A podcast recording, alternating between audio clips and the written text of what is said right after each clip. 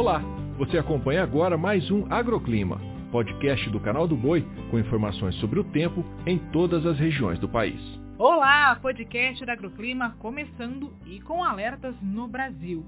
No sul, o ciclone mantém um alerta para vendaval com rajadas de até 90 km por hora, principalmente no Rio Grande do Sul e Santa Catarina.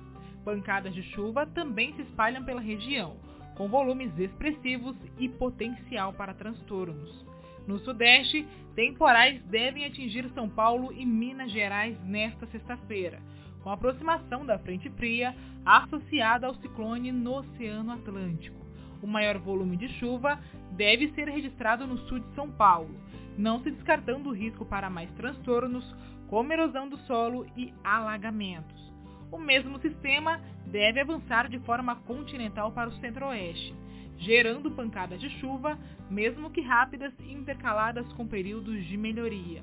Volumes mais expressivos podem ser registrados no sul de Mato Grosso do Sul e também no nordeste de Goiás, mas ventos, raios e eventual queda de granizo devem atingir toda a região. Em terras nordestinas, a semana vai terminar com novidades devido à possibilidade de chuvas. Pancadas com volumes de em torno de 20 milímetros podem ser registradas em grande parte da Bahia, também no sul do Piauí e Maranhão. Nos demais estados, a condição de chuva ainda é muito pequena.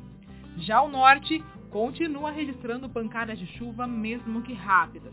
Volumes em torno de 30 milímetros são esperados entre o Acre e o sudoeste do Amazonas, até mesmo em pontos do sul do Pará e no Tocantins. O agroclima pode ser acompanhado também na programação do Canal do Boi e em nosso portal, o sba1.com.